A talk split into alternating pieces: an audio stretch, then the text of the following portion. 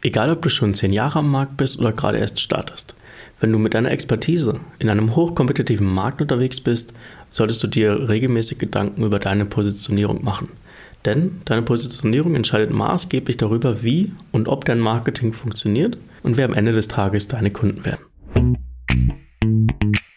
Hallo und herzlich willkommen zum True Expert Podcast. Der Podcast, der dir als Experte oder Geschäftsführer das Leben einfacher machen soll. Heute geht es um das Thema Positionierung. Zur Positionierung gehören für mich immer drei Themen. Deine Person, deine Zielgruppe und dein Angebot. Und als verstecktes viertes Thema, wie du deine Positionierung am Ende auch Leben einhauchst. Fangen wir mit deiner Person an. Neben deiner Corporate Language, deinen Werten sowie deiner Vision und Mission solltest du dir auch Gedanken über deine Geschichte machen. Das wird oft vernachlässigt. Aber warum ist das so wichtig? Wir haben schon oft darüber gesprochen, dass Menschen nicht deine Expertise kaufen, sondern die Geschichte, die du ihnen erzählst. Und oftmals liegt in der eigenen Geschichte so viel wertvolle Erfahrung, die es für mich als potenziellen Kunden sehr einfach macht, mich mit dir und deinem Thema zu identifizieren. Sie gibt dir zusätzlich noch einen Rahmen für sämtliche zukünftige Inhalte, die du kommunizieren möchtest. Um es etwas konkreter zu machen, jeder von uns kennt die Rahmenhandlung vom Tatort. Jemand stirbt, der Täter wird gesucht, es tauchen ein paar Probleme auf, am Ende wird der Täter gefasst. Auch wenn jede Folge eine neue Geschichte erzählt, ist die Rahmenhandlung doch immer dieselbe. Und unsere Positionierungsgeschichte kann uns hier ebenso einen Rahmen und Orientierung bieten und uns damit helfen zu verstehen, was wir kommunizieren wollen und was nicht. Neben der Geschichte ist es auch noch unglaublich wertvoll, sich Gedanken über die gewünschte Wahrnehmung und die tatsächliche Außenwahrnehmung zu machen. Meistens liegen hier enorme Diskrepanzen, die sich am Ende durch gezielte Inhalte lösen lassen. Kommen wir jetzt zu deiner Zielgruppe. Den größten Fehler, den du als Experte machen kannst, ist es zu sagen, ich kann jedem helfen. Erstens stimmt das nicht und zweitens kann ich dir bestimmt eine Person bzw. ein Unternehmen beschreiben, mit dem du nicht arbeiten möchtest.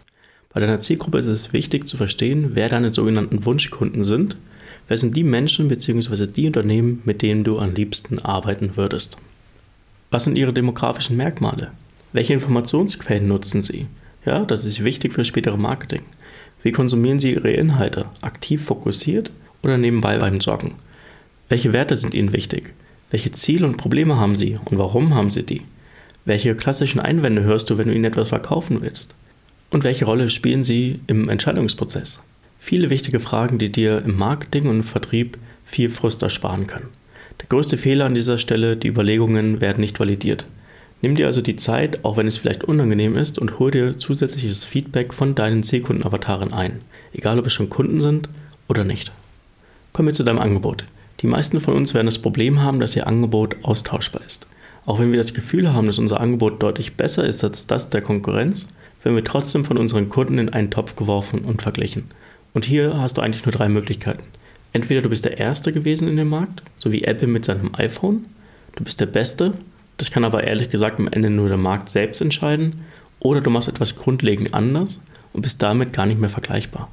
Also frag dich, wie du für deine Zielkunden anders sein kannst. Welche zusätzlichen Nutzen lassen sich schaffen, die sonst keiner kommuniziert oder anbietet? Hast du all diese drei Themen beleuchtet und deine Annahmen validiert, hast du die Grundlage für eine erfolgreiche Positionierung gelegt. Und wie haust du deine Positionierung ins Leben ein? Indem du sie aktiv in den Markt kommunizierst. Und das ist eigentlich auch der wichtigste Gedanke aus dieser Folge. Deine Positionierung ist nicht statisch. Sie muss gelebt und kommuniziert werden. Dafür brauchst du keine 15.000 Euro Webseite oder ein verrücktes neues Branddesign. Du brauchst Inhalte, Inhalte, die deine Zielgruppe konsumieren können. Egal ob es Werbung ist, ein eigener Podcast oder regelmäßige Beiträge auf Social Media. Wenn du regelmäßig mit dem Markt kommunizierst, wirst du gehört, deine Positionierung wird wahrgenommen und du wirst die richtigen Menschen anziehen.